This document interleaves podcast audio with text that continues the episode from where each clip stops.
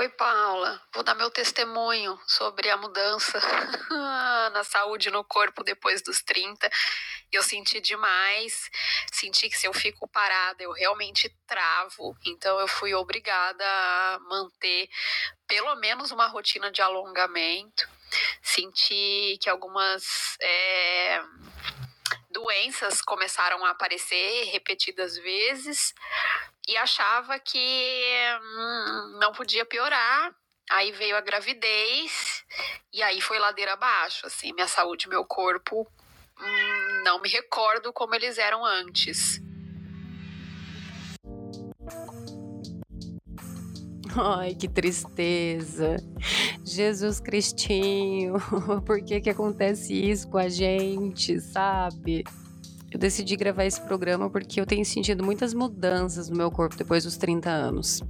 Né? Não que eu não já não era Maria das Dores, né? Porque eu fui uma criança que tive muita dor, cresci com muita dor, tive dor de crescimento, aquela famosa dor nas pernas. E aí tinha muita dor nas costas, e eu fiquei muito comprida. Eu era muito nova e eu já, sei lá, já era comprida demais. E tinha dor pra caceta.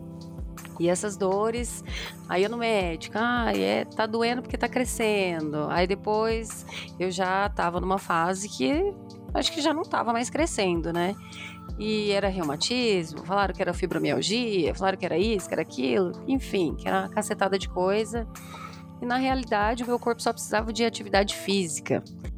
Aí eu comecei a correr, comecei a fazer é, treinamento funcional, sabe? Adorava, vivi uma fase assim meio dedicada mais para as atividades físicas e foi excelente.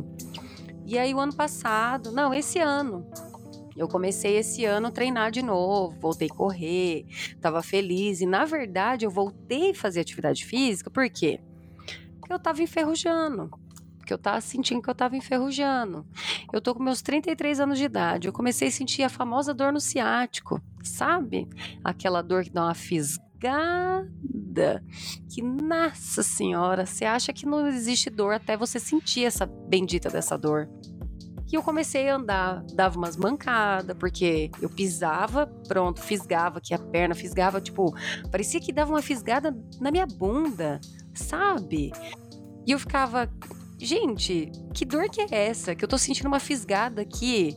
Tipo, não é no meu quadril, mas não é na minha bunda, e é lá dentro, e é. E tipo, que que, que é isso? Aí eu descobri que é o ciático. Com 33 anos, eu descobri que, que era dor do ciático. Aí eu ia descer a escada aqui de casa, eu não conseguia, porque doía o ciático. Trabalho o dia inteiro aqui sentada, né, no computador, sei lá, tento dar uma levantada, comecei a sentir meu corpo assim meio enferrujando, sabe? Aí eu abaixava para pegar alguma coisa, na hora de levantar eu sentia o joelho, aí eu sentia as costas, aí sentia uma dor aqui, sentia uma dor ali. Aí eu falei, não, não dá mais pra continuar assim, né? Falei pra Patrícia, falei, Patrícia, preciso voltar a fazer atividade física, meu corpo tá pifando, eu tô sentindo que meu corpo tá enferrujando, que eu tô ficando assim. Sabe quando você tem uma bicicleta que faz muito tempo que você não usa essa bicicleta? E aí as borrachinhas do freio seca, o negócio lá da acho que é corrente, vai enferrujando, vai tudo enferrujando. E aí a bicicleta tá nova, mas se você não usa, ela estraga. Eu tava sentindo isso com o meu corpo. Porque, sei lá, sou jovem ainda, tenho 33 anos, eu ainda sou jovem, mas eu sinto que o corpo começou a dar uma enferrujada, tipo assim: "Ei, você precisa fazer alguma coisa, senão o seu corpo não vai aguentar". Sempre pensei muito sobre isso, porque eu achava que eu ia ser eternamente, extremamente ágil e capaz de, de usar meu corpo inteiro para tudo a vida toda.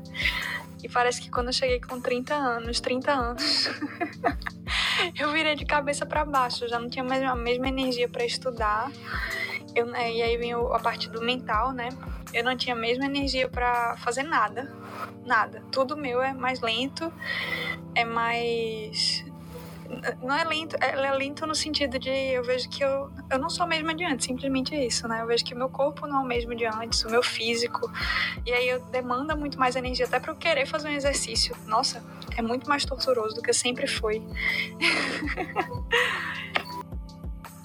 assim como é difícil começar a fazer uma atividade física aos 30 anos, aos 33 anos.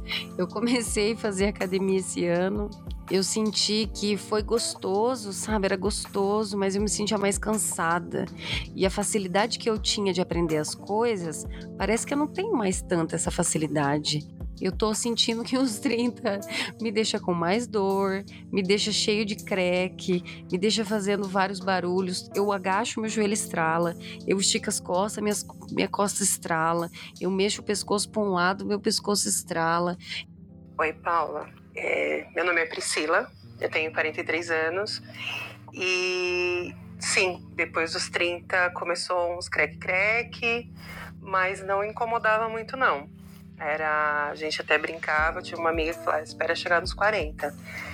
Mas foi piorando com o passar do tempo, assim. Mesmo eu me exercitando, sempre dancei muito, ia pra academia, ajuda bastante.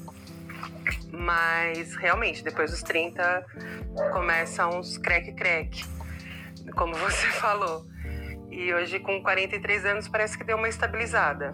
Não, não, não tenho mais essa, esse problema. Mas é normal. Eu, parece que o corpo ele vai cansando, né? Então é super normal isso. Mas sabe o que é melhor?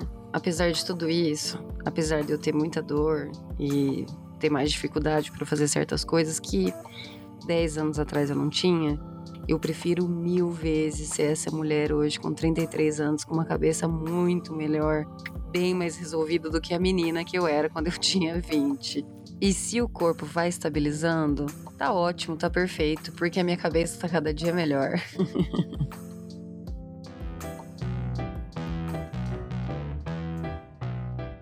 Você já parou para reparar como que o nosso humor muda quando a gente come?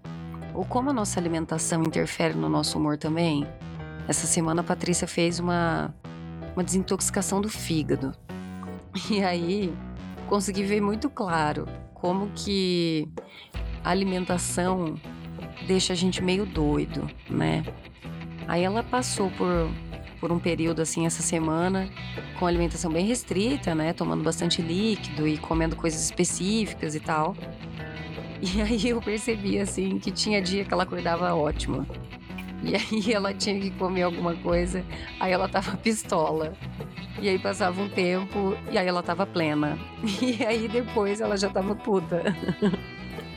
E aí ontem foi o último dia dessa desintoxicação dela. Hoje ela acordou. Não, primeiro que ontem ela me falou assim que queria tomar café da manhã comigo hoje, porque fazia dias que a gente não tomava café juntas. Aí hoje ela me acordou com humor, sabe? Felizona, contente, porque ia tomar café, ia comer pão, ia comer todas as coisas que tava com vontade. E aí, mano, a menina ficou feliz assim de comer, sabe? E como comida traz alegria para nós, né? Como comer é gostoso, como comer é bom, como comer é maravilhoso, gente. Eu fico assim, ó, deixar de comer coisas que você gosta por um motivo que não envolve saúde ou que não envolve o meio ambiente, que não envolve coisas mais sérias, assim. Ai, é muito triste, né, meu? Porque comer é uma coisa muito boa. E quando eu penso assim nesse lance de comer, falando de humor, eu fico muito pistola com fome, sabe? Muito pistola. Eu fico bravo, eu fico puta da vida. Eu fico assim querendo bicudar as pessoas, eu fico querendo xingar, eu fico assim, sabe? Um monstro desperta dentro de mim. Um monstro. Vem todo aquele ódio, toda aquela, aquela, sei lá, não sei nem explicar de onde vem o mau humor, sabe? Mas vem uma irritação tão grande. A forma que eu fico mais irritada nessa vida é quando eu tô com fome. Nem o sono me deixa com tanta irritação quanto a fome. Mas quando a gente senta para comer, cara, é uma alegria, sabe? Tem coisa mais gostosa quando alguém te chama para comer, quando alguém te convida para jantar, quando alguém te convida para comer um pão com doce de leite. Meu Deus do céu, como isso é bom e como isso deixa a gente bem, né? Eu queria que todos nós tivéssemos acesso a todas as comidas que a gente tem vontade de comer todo mundo, porque acho que é o mínimo que o ser humano merece, é poder comer todas as coisas que tem vontade.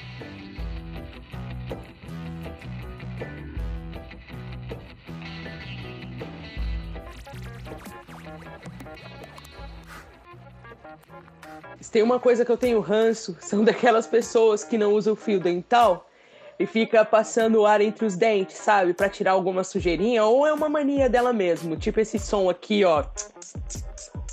Gente, isso é a coisa que mais me incomoda, é o ranço dos ranços para mim.